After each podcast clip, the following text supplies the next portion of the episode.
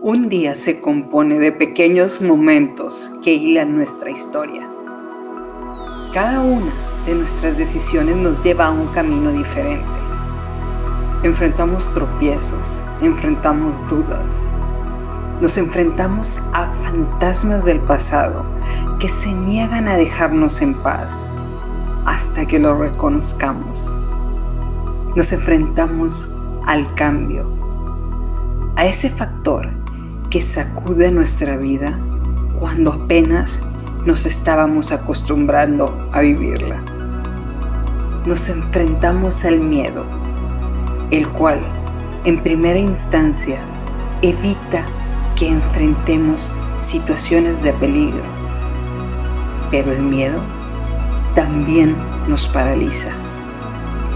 Si se tratara de tomar decisiones para emprender, te invito a hacerte la pregunta, ¿qué pasaría si no tuvieras miedo?